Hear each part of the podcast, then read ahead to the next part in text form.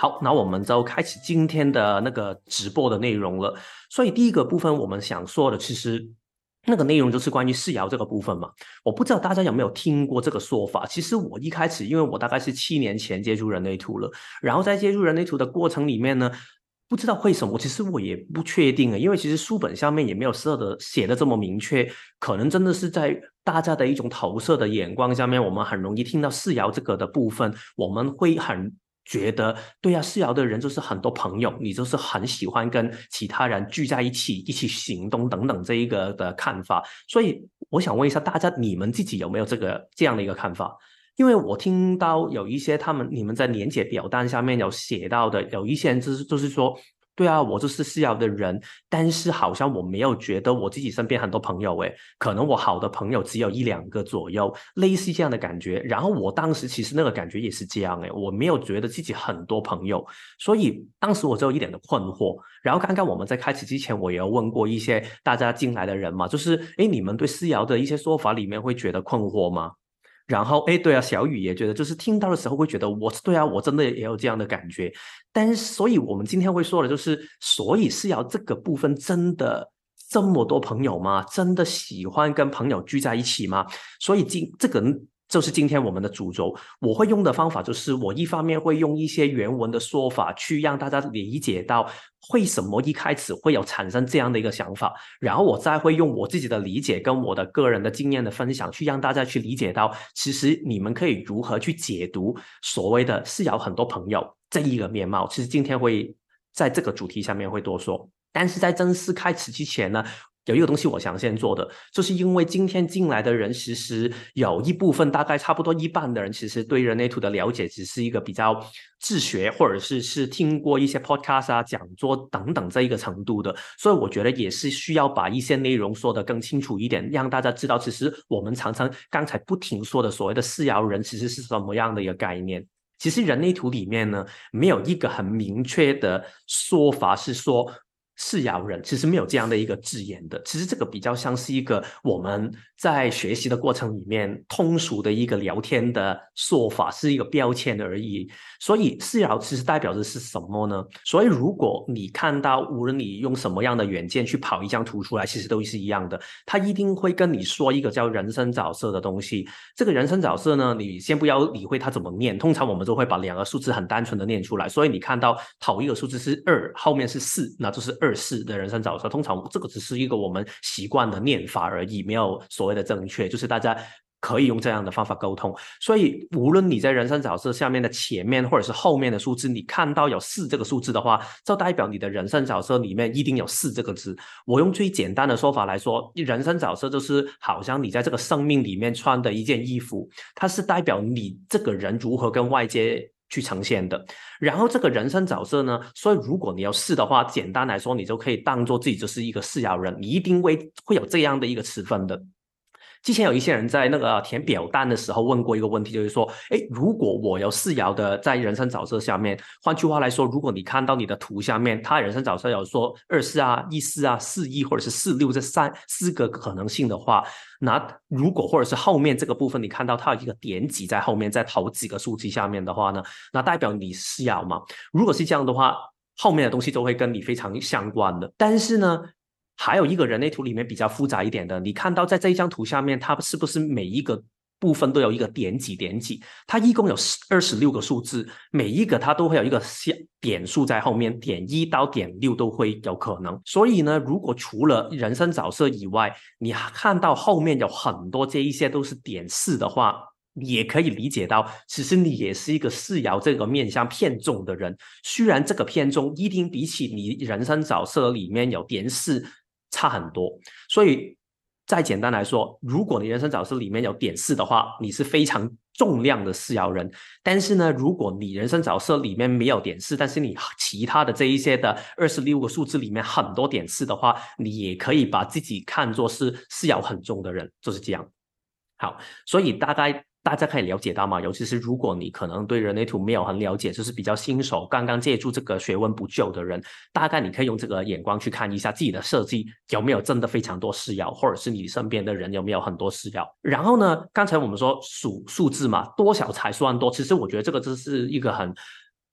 数据学的问题。我自己的眼光就是觉得，如果你二十六个，然后你平均下来的话，因为有点一到点六，所以平均大概我觉得三到五个左右就是一个平均数。所以如果你现在已经有五个或者是更多的点四的话呢，那就代表其实这个点是相对来说已经算是偏多一点点，但是这个只是一个概念而已。所以你们也可以看一下自己的图是不是很多点四。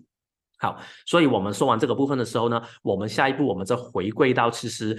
如何去理解四爻这个部分？其实，在四爻这个面貌下面呢，在人类图下面，我们刚才说到。我们很多时候会倾向会觉得是有很多朋友，我们很容易会用简化的方法去说。但是其实如果用最官方的说法来说呢，他其实没有提及到朋友这个字。朋友是他可能在表达这个内文的时候去解释什么叫四爻的时候，他才会说。其实如果你回到四爻，它最简单的一个字下面说呢，它其实是这个字。如果你回到原文的说法，它叫 opportunist。然后它中文里面呢也是叫机会主义，其实这个翻译我觉得其实跟它原文下面其实翻译的挺精准的，所以也没有特别需要多解释的部分。就是机我们常常会知道的机会主义者，但是当大家听到机会主义者这个字，如果在社会上面不知道会不会有一种觉得很负面的眼光。我自己听起来就会觉得，哦，好像听起来好像很看重利益，诶，好像很心机很重，诶，就是有人也填表单的时候问，哎，对啊，四爻人是不是心机很重？或者是我认识一些四爻的朋友，他是不是很多东西都在计算这个东西？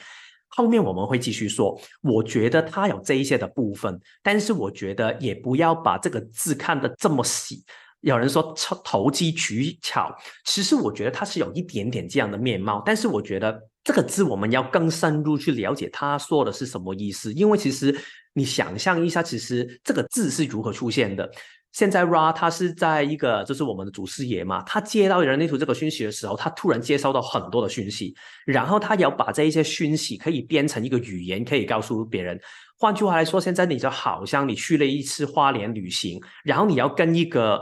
非洲人去解释花莲是什么样的一个地方。那你如何可以用一个字词就去可以表达出来呢？或者是你看完一个 Harry Potter 哈利波特的电影，然后你要跟一个其实他从来没有看过电影的人去解释这个是什么，你需要找一个字让大家可以明白到。所以你用什么样的字，你都一定没有办法可以完全的可以带动这个字的。所以我们要去了解人类图，不单只是是要这个机会主义者这个说法，还有很多人类图里面的一些字眼。你小心不要因为他的某一个说法，所以你就觉得哦，一定是这样。思瑶是机会主义者，所以一定就是我想象的机会主义。因为每一个人对他的解读很不同，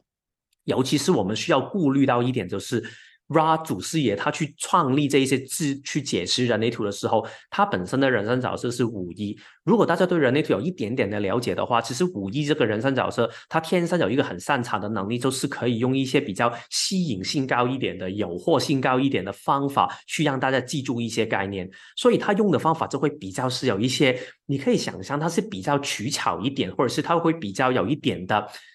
吸引眼球的一种的字眼，所以这个字很容易会误导到，让我们以为四爻就是这样的一种机会主义，很投机取巧的这一种的状态。所以呢，如果我们回到这个字词的核心精神里面去看，其实机会主义代表是什么？我们要看爻这个部分是如何组成。其实。我们知道嘛，爻其实它有六条爻，从一二三四五六一直往上走。所以如果是这样来看的话呢，其实是我们会说一到三爻这个组成，它是一个比较下卦的部分；四到六三上面三条的，其实是一个上卦的部分。其实这个的差别在于，其实如果你是在下卦的部分，就是一爻、二爻、三爻，其实所有东西都是关乎于自己。我准备好去做一个事情没有？但是当你四五六的时候呢，相对来说你会去看的东西就是我如何去把我的东西可以拉出来给其他人看呢？我如何可以跟世界外界去借助了？所以如果回到一二三是一组嘛，四五六是一组，所以人类图里面有一个说法就是说一爻跟四爻是共振的，一爻代表的是一种不安感。所以回到四爻的那个部分呢，其实它也是带有一种不安感，但是它的不安不是在于一爻的那种啊，我很害怕我自己能力够不够的一种的担心，他是害怕现在我已经对我自己的东西已经准备好了，我已经准备好我要去做一个我想做的事情，但是我好像对这个事情会有一点担心，我觉得对这个事情有一点不安，然后我觉得这个事情好像我没有很大的信心。所以换句话来说，现在可能如果我已经做好了一个我自己的学问的研究，或者是现在你在工作里面，其实你很多东西你准备要换一个工作了，你可能会担心的就是。我对里面的东西了解够了，我已经准备好我里面的心理建设了。但是如果现在要我出来去跟其他人去做一个简报的话，如果我现在要去跟一个下一份工作的老板去面试，然后去让他了解我的话，我真的可以吗？对方真的可以听得懂我在干什么吗？在这个程度上会有很大的不安。所以如果当你有这样的一种不安，你会发生什么事情？就会显化到有一个不同的状态，我们就会常常说四爻的人会很谨慎。这种谨慎其实它代表是什么？谨慎代表的是现在眼前有很多可能性在我面前，好像你现在去找工作，但是我不确定眼前的这么多的选择，我应该选哪一个？因为我很怕，如果我把我唯一的一把赌注我都放在一个我觉得对的东西，但是最后发现原来它是不对的，我亏本的话，我就会把我所有全部都输掉了。所以思瑶的这个特质下面，它会变成有一种，就是因为谨慎，他因为对外的一种的展现，他会觉得有一种害怕跟不安的感觉的时候，他会呈现一个状态是，他会小心。他会不想把所有的东西压在一个东西身上，但是呢，他一方面不想犯错，不想赌错，但是另外一方面，他同时也不想错过。因为如果我现在已经一这么快已经选好我要的是什么的话，那这代表一个问题是，如果我在 A B C D E 里面我已经挑了 C D E 方我所有的东西进去，就算我不投入进去，但是我忽略了 A B，搞不好最后 A B 是我想要的，所以。如果我错过了怎么办？那我也是浪费了我的机会。所以思瑶就会处在一种非常谨慎的状态，就是所有东西我都要留着，但是所有东西我都不会这么快就下定论，我就要投入进去。这样想起来的话，就是可以回应到为什么我们会说这个爻叫机会主义。机会主义的人就是这样嘛？我要计算现在我投资在眼前的每一把赌局，它这个东西我值不值得投资？我想最好是每一把我都不要错过，但是我也不想一把可以输掉所有东西，所以你就会变成有一种所谓的机会主义的心态，就是我要看准机会，我才会出击这个的眼光。所以说到这里，大家有什么问题吗？或者是大家听起来会理解到，其实机会主义至少这一部分它代表的是什么吗？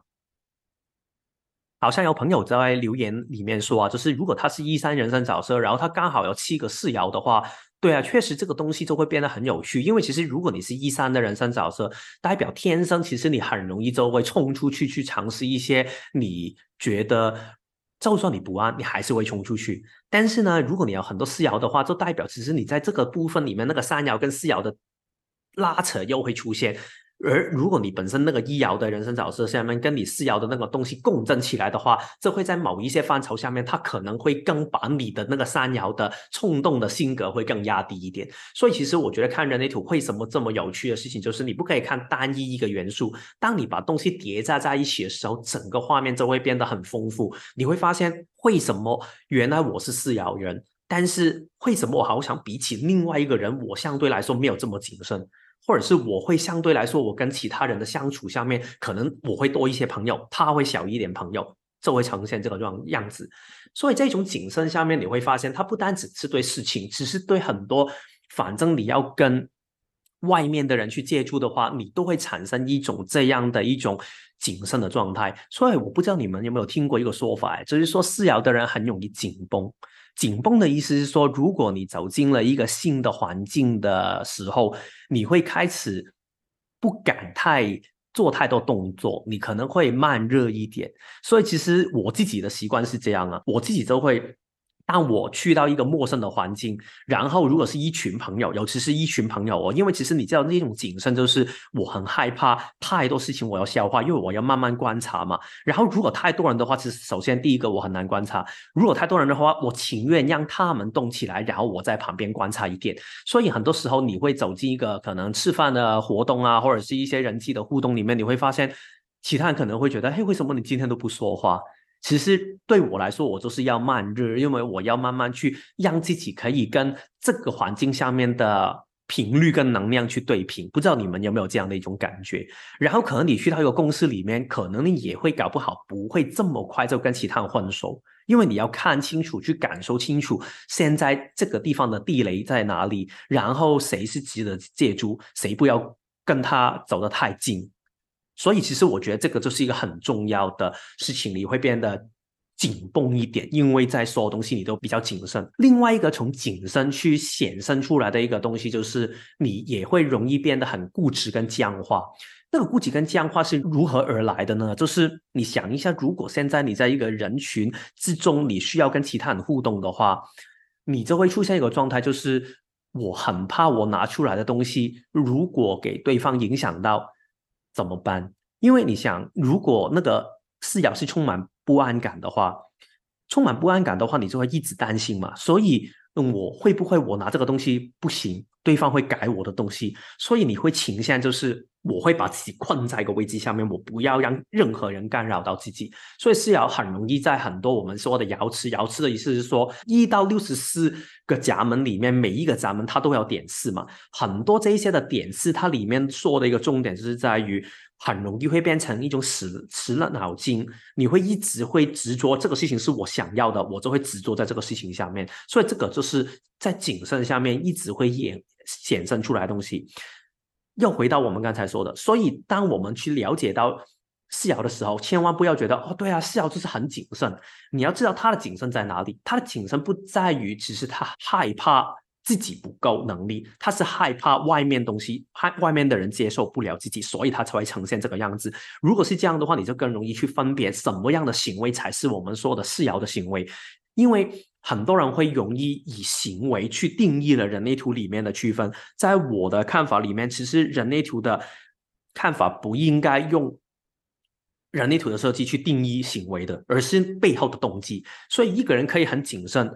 但是因为他是四爻，他的谨慎就是因为他害怕他的东西不受外面接受。但是一个人可以谨慎，是因为他对自己里面的实力还没有信心，这个也是可以的。所以我觉得这个就是我多说明一下。然后刚才有人问哦，所以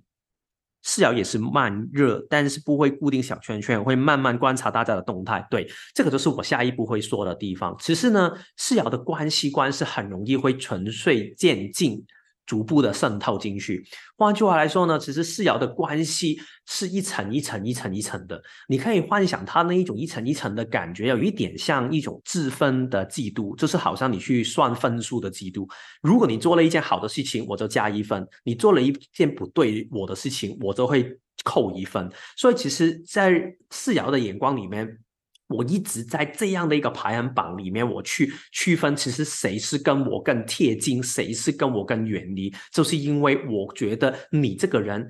哦，可能我跟你分享这个东西，诶，好像你 OK 耶，啊，那 OK。如果这个人他好像不行诶，或者是他听完我说的东西的时候，他取笑我，或者是他把我说给他的秘密，然后他说给别人听，那这个人可能我就要扣分，然后他就会放远一点。所以在这个关系里面，为什么会形成很多人会觉得四爻的人很多朋友？其实你就会看到，朋友就是这样而来的。朋友的意思是说，因为你一方面慢慢观察嘛，然后你一方面在。计算分数去评估你的那一群认识的人，他谁是跟你比较熟，是谁不值得你投入这么多？所以在这这个排行里面，你就会产生一种状态，就是你会看起有很多的认识的人，这种认识的人在你的内心里面，可能你不觉得他们就是朋友，但是其他人眼里面就是觉得你认识很多人。但是为什么你会认识这么多不同的人？很多时候只是因为刚才我们说到的那个东西，就是机会主义。所以你不想错过任何一个机会，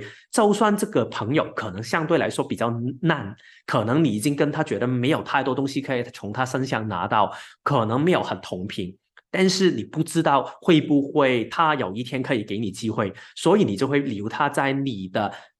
朋友圈，所以现在有 FB 有 IG 就很方便，你可以把它留在你的边缘，可能十年都不跟他说话，但是只要你想的话，你随时都可以跟他说话，随随时都可以重新建立那个关系，把他拉到更高级的一个会员的制度。所以其实这个就是一个四爻的眼光，但是呢，四爻的眼光有一个很惨的地方，就是你看到我现在我跳了这一张图，就是一个 friend zone 的图嘛。四爻的所有的关系观，它都需要循序渐进的，慢慢去让对方认识自己，也让自己慢慢的认识对方。所以很多时候，四爻的关系观，如果你要走进一个亲密关系，或者是变成很好的闺蜜，她一定要从朋友慢慢一步一步一步走进去的。绝大部分，至少他我没有办法说一定，但是大部分你都是从认识的人开始的。相对来说，可能是五爻跟六爻的人，你会发现他们认识人的话，可能你真的会莫名其妙。举例来说，你去到一个夜店，然后你根本不认识他，但是你只是看到他，你就觉得他很吸引，然后你就会想跟他认识，因为他会散发出一种吸引到你的一种光芒，甚至会出现一种误解的感觉。但是四爻不是这样的，很难会吸引到这一些陌生人，会对他产生一种这样的投射。很多时候你需要接触到他，你才会了解到的。所以遇到这样的一种状态底下呢，会产生一种好像我常常会出现的状态。为什么我在一个？为什么我会出现一个？哦，我所以我会出现一个状态，就是好像我去录 podcast。对我来说，一开始我录 podcast 只是想把我头脑里面的想法表达出来，但是呢，我后面会发现一个事情，就是我录 podcast 的过程里面，原来是可以协助他人更认识我这个人，他可以认识我的想法，可以认识我的声音，所以他才有机会可以对我产生兴趣。进一步，他如果需要找我服务的话也好，或者是他可以跟我做朋友都可以，反正就是一步一步这样慢慢来。相对来说，有一些人他可能只是贴出一个网页，可能他不需要解释太多他的服务，但是他只要走出来，大家对他有好奇心，他就会自动去找他。所以重点，我觉得。当你愿意接受自己跟其他人的不同的话，你就可以用一个比较擅长的方法去做这个事情。然后在这个部分下面，我也想多分享一个另外一个例子，就是我以前在上班的时候啊，其实这个问题也是有人在表单下面问我，就是所以四爻的这个呈现需要透过关系，需要一步一步来的这样的一个状态，是不是最好就是不要靠靠。可能你去投履历啊，或者是对啊，那那种网页，坦白说，我觉得可以说是，也可以说不是。我慢慢解释。最好的方法当然就是一个朋友介绍你。朋友介绍你的意思是一方面，对方可能知道你的能力在哪里，所以他可能比较容易可以把你的能力销售到他的公司里面，这个是比较好的。但是，当那个是你的朋友的话，你也更容易可以从他身上知道这样的一个机会是不是你想要的。所以，这个其实是一个相相对应的一个状态。我更了解你，你也更了解我，所以当然更容易可以走进一起嘛。所以，这个是一个好事情。然后呢，如果是猎头也可以啊。猎头就是如果刚好你跟一个猎头他已经。变成是更紧密了，可能他会更了解你的需要，他帮你去连接的这些公司有一个中间人帮你在里面去做这个连接，其实也是一个更好的事情。但是是不是除了这两个方法之外也不行呢？我自己觉得还有第三个可能性。我当时第一份工作，我当时在维他奶去做了八年的行销嘛，然后我做行销的过程里面呢，其实我最擅长的就是做一些数据的分析。然后在这个过程里面，我当时就是学人类图，然后我就裸辞，裸辞了两三个月，一直都找不到工作。其实这个我觉得也有一点，刚才我说四爻的那种状态，就是我根本没有办法可以去投履历，然后对方就会想见我，因为对他来说我就是一个陌生人，很难可以让对方知道我的能力在哪里。但是呢，最后我到了一天，我去报了一份工作，然后我报这份工作，其实我也是从那一种求职的网站去看见的，然后我就报这份工作是一个行销顾问的工作，这是尼尔森。可能大家没有很认识，但是反正就是一些数据分析的一家公司，所以当时我做的事情其实也跟刚才我说的四爻的那种状态很不同嘛。然后呢，我做的事情是怎么样呢？我就是去报那一份工作，然后他第二天就跟我联络，然后问我要不要去面试。好，那我就去面试。他问我是可不可以第三天面试，所以就是第一天。我报名，第二天他叫我去面试，所以第三天我就面试。然后在面试的过程里面呢，我都简单准备了一些很基本的一些啊简报，因为他需要嘛，其实也是很快可以做好的东西。然后呢，当我做好之后呢，我当时那个要见我的那个主管，他就跟我说：“哎。”，HR 教你要去做这个简报吗？其实不需要啦，其实我们今天聊天就可以。然后我就觉得很惊讶，然后过程里面真的只是聊天而已。后面我才发现到一个事实，为什么会这么的简单？当然后面他很快就请了我，然后问我叫我可不可以下个星期就上班等等。但是呢，我在好奇在了解人类图更深入的时候，我发现到为什么这么容易？第一个就是这个产业是我熟悉的产业。所以换句话来说，对方不会觉得我对这个产业陌生。另外一个面向就是，我也不会觉得我自己对这个产业陌生。所以呢，那种的视角不单只一定是一个认识的朋友，一个认识的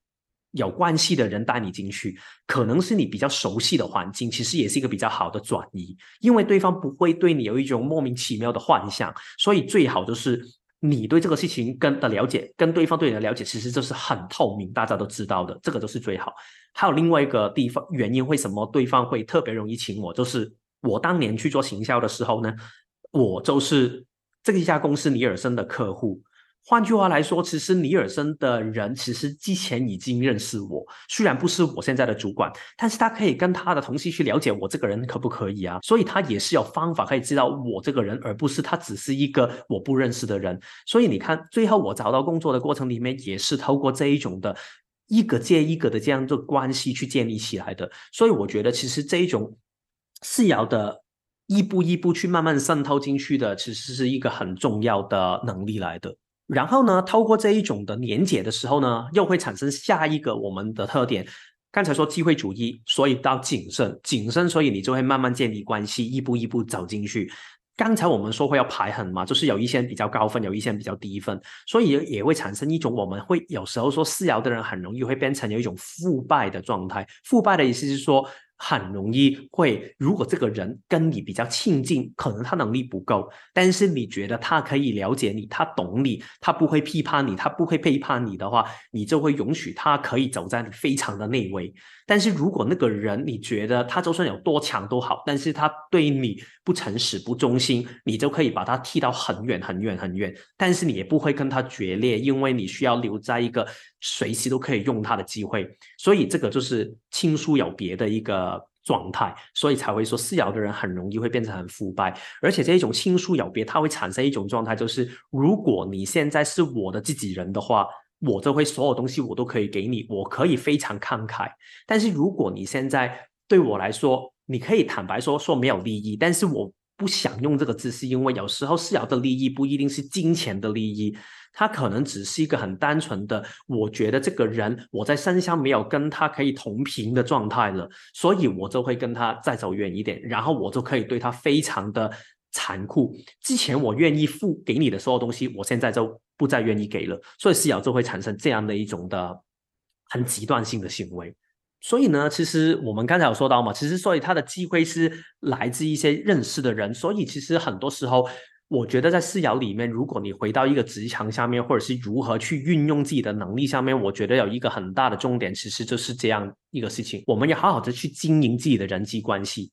但是呢，经营人际关系，我不知道，应该我在台湾也听过很多，其实好像比香港会更强调一点，就是如果你要在职场下面好好的爬升的话，你一定需要多去一些。可能一些 networking，一些比较社交的场合，然后去建立一些好的人际关系。所以你们会有这样的一个说法吗？我自己在我眼里面，当我认识人类图的时候啊，我会觉得这个事情我不完全认同。当然，如果你天生真的很喜欢去出席这一些的场合的话，我觉得可以的。但是呢，如果你要勉强自己这样去做的话，其实你出来的那个状态也没有办法可以吸引到对方。所以为什么我会强调一个东西，就是你可以的话，就尽量去建立。一些共同的兴趣圈，这个意思是说，你要找到一些一些部分是我跟你有一个共同的兴趣，所以我就跟你走在一起。但是如果我跟别人有一个共同兴趣的话，我就另跟另外一个人共同建立一个圈，所以不需要每一个圈。或者是不需要一个圈里面所有人你都放在里面，好像你们如果你们对人类图很有兴趣的话，那你就可以跟一些喜欢人类图的人去组成一个比较紧密的关系，这个就是你的朋友圈。但是如果你在工作上面有需要的话，你就可能可以建立一个工作上面的同事的圈，可以互相得到大家的需求。所以我觉得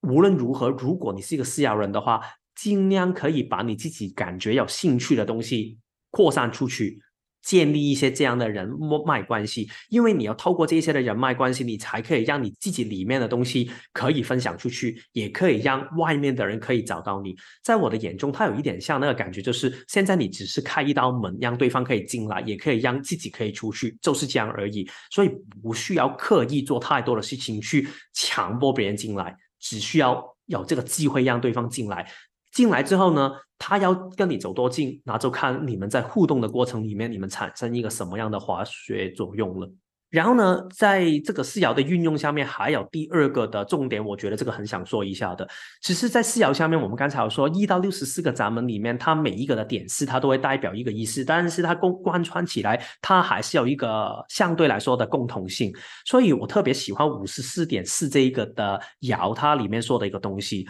它里面说的就是。这个四爻的特质有一点像一个传教士，你可以想象一个传教士是什么样什么样的一个状态，就是你很固执的相信自己的一个信念，然后你觉得你的信念很正确，然后你很想去推动自己的信念，让更多人可以相信、可以理解到的。然后，如果你的目的是想真的让其他人可可以得到启蒙的状态的话，其实这个是一个很好的事情啊，你就可以分享给更多的人。所以，其实这个是四爻的一个。面相，但是你幻想一下，如果现在这个四爻的人，他做的事情，他只是看到个人的利益。如果现在我是传教士，然后我想让你可以听懂我的东西，所以我就可以动用你们的这一些的利益，我可以摆布你们的话，其他人会不知道吗？他们还是会知道啊。所以他们知道的时候，他们最后也会离你而去，或者是他们会觉得你是一个讨厌的人。所以呢，四爻的机会主义是一个很有趣的平衡。坦白说，不需要抗拒这一种的机会主义，因为你透过你的机会主义，你才会学习到如何谨慎，然后去找到属于你的那个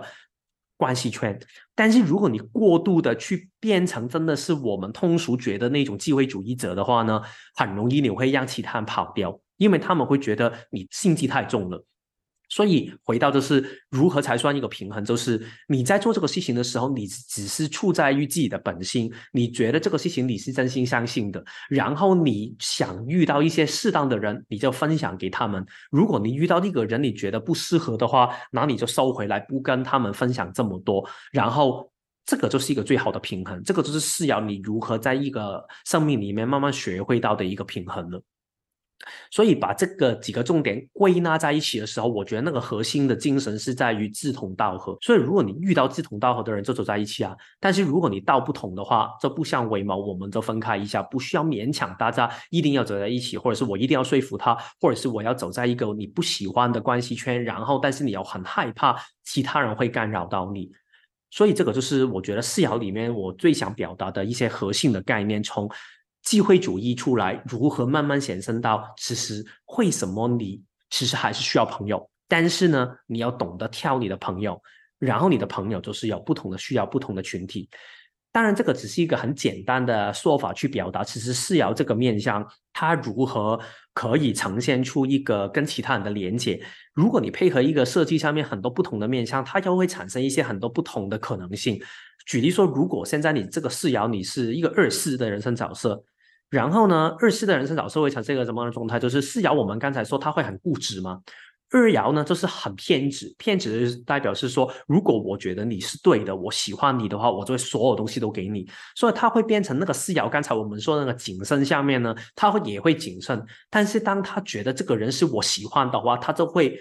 所有东西都给，甚至给的非常的多。所以他用的方法也是刚才说那个。算分数去排衡的，但是他排出来的那个状态的时候呢，可能有一些他觉得正确的行为，他可以加分加很多，可能扣分可以扣很多，所以他会比较极端一点，他会变成更形成一种就是内串跟外圈，他可能外圈有九十趴的人，但是内串呢，他只有可能一趴的人，所以你会发现有一些四爻他说，哎，没有，我真的其实朋友没有很多，对啊，可能如果你是二四或者是你二爻比较多的四爻人的话。就可能会有这个情况，或者是如果你的个体性比较重的，就是个体人的闸门跟通道比较多的话，也可能会有这样的一个状态呈现出来。相对来说呢，如果你的六爻是配合到一个四爻的状态，四六的人生角色，会产生一个什么样的状态？就是六爻它相对来说它对比于外面的人，他更喜欢的是自己。六爻的身体是我享受我自己的空间，但是呢，它就会呈现一个状态，就是它会有一点是，其实我只是跟我自己在存在。但是我也会很客气的跟外面的人去连接，所以如果你真的要说朋友很多的人，其实相对来说四六的人应该比起另外的三个人四爻的人生角色会更明显，因为他们会围起一大堆的人在旁边。所以我自己觉得最典型的四六的人生角色，尤其是五十岁以后的，就是那一种总经理级的，他们很喜欢可以走在一些。一些商业的聚会里面啊，晚会里面，然后跟其他人去一起哎打招呼，然后好像每一个人都觉得他们是他是一个非常聊得来，然后很 friendly 的人，但是他们最后会他自己里面知道，其实我已经看到谁有价值，谁需要我付出更多，因为他看到机会嘛，但是他不会明显的去显示给你看。他只是内心知道，但是表面向外人是是看不清楚的。然后，如果是一四跟四一，我先不区分这两个了。但是这两个，因为其实一爻的那个眼光会更重，一爻的景深跟四爻刚才说的那个景深对内跟对外，它也会连在一起，所以很容易呈现一种状态，就是他跟朋友之间的相处，他会无时无刻他都在观察。一直在审批。刚才我们说的，可能二是你会比较，就是我觉得你是对的话，你是好闺蜜的话，你就走进来我的那一圈，可能比较没有这么容易可以踢出去了。但是其实刚才我们说的那个算分数的排行榜啊，可能意思就会更明显了，就是我一直在算分数，可能我跟你结婚结了二十年，我还是每一天会评论你的分数的。所以其实不同的组合出来，就会有很不同的状态了。然后有人问，这个靠内圈的挑选是基于个人喜欢的频率，而非价客观的价值观吗？我觉得这个其实也是很难去说。如果你真的是回到内在权威的话，相对来说你应该会是用个人喜欢的频率的。如果你本身就算你没有理会人类图，但是你是很相信直觉的。话也可能会这样的，但是如果你相对来说你是一个非常用头脑的人，可能你真的会分析的就是一个客观的价值了。其实我觉得你这个问题是一个很好的问题，是因为如果你是常常用客观的价值来计算的话，很容易就会掉到刚才我们说的那个，只是为了个人的利益去做事情，你会很容易会评论这个人，我可以给他更多，因为他可以在未来。给回我两倍的一个收获。当你用这样的一个心态的时候，不是不行，但是很容易会让其他人离你而去。所以我觉得，就是四爻在这个距离下面的一个我最想表达的一个一个内容了。所以到了现在，大家有没有一些问题？因为没有的话，我。最后一个很简单的结尾就会说，其实如果你身边的人是四爻人的话，你要如何跟他们相处？简单说一下。但是关于四爻人本身你自己的东西，其实大家还有没有一些别的问题？好。那我开始说那个下部分之前呢，就是我也想多补充两个点。所以一个时机年的，如果你现在是做业务的工作好了，或者是你需要一些人际关系的工作的话，我觉得重点就是可以的话，尽量慢慢去经营你的人际关系，也不要羡慕有一些同事，有一些可能你觉得是厉害的一些。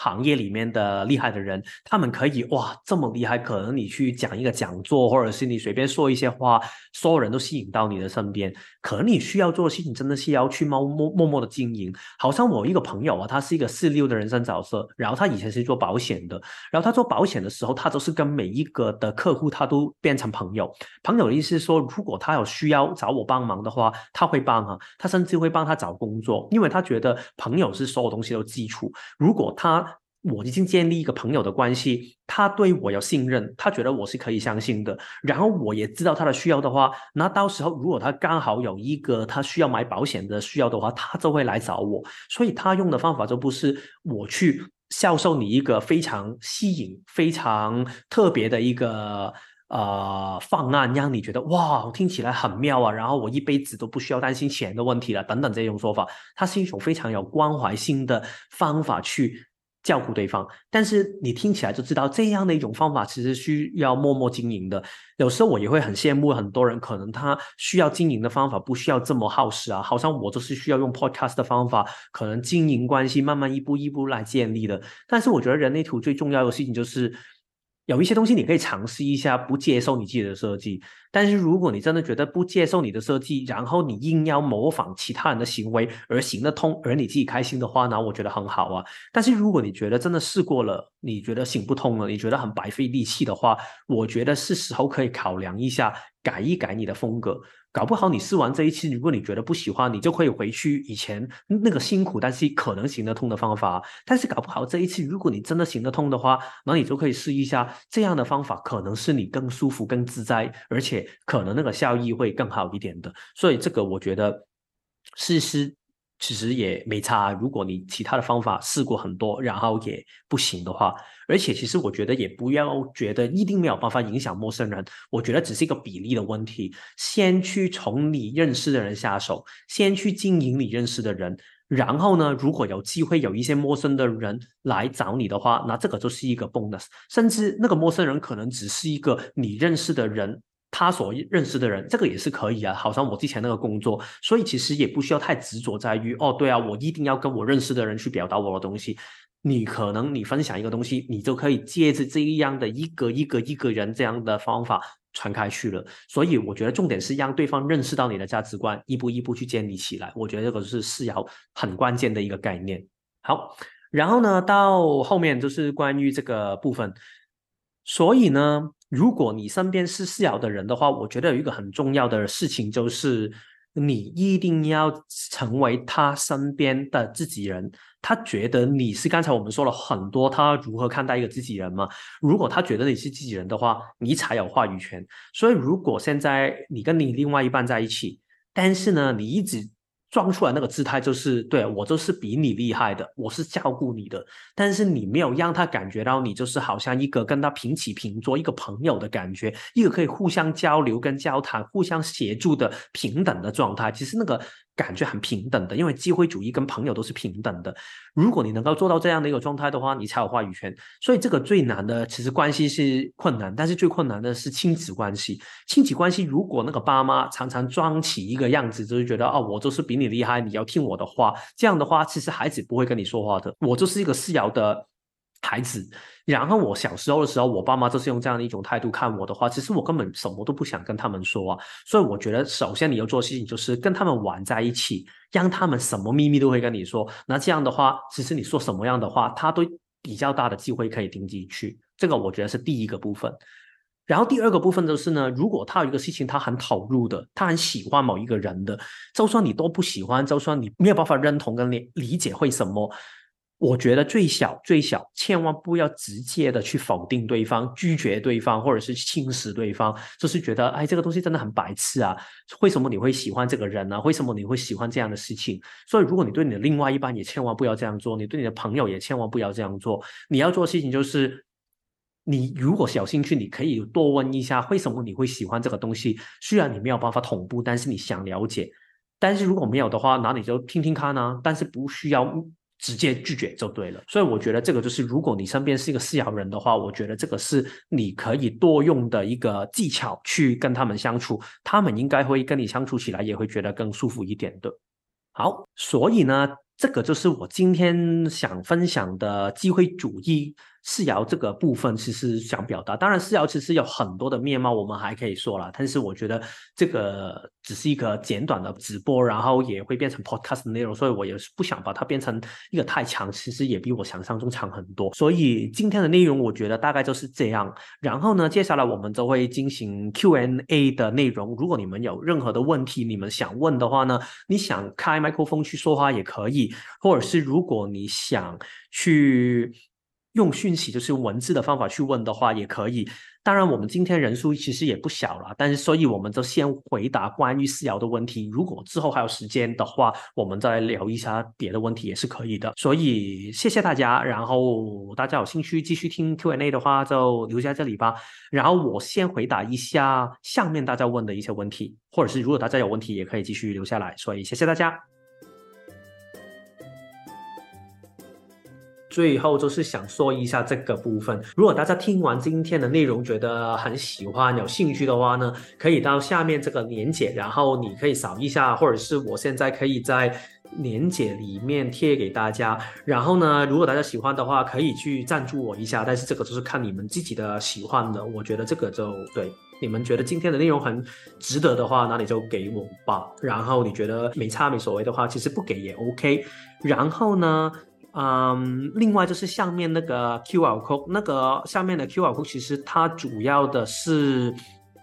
我的网页，所以如果你想知道一些关于我给出来的服务，其实都是关于人类图相关的。如果你有兴趣的话，也可以按进去看。然后当然也会有我的一些以前的文章啊，或者是一些 Podcast 的。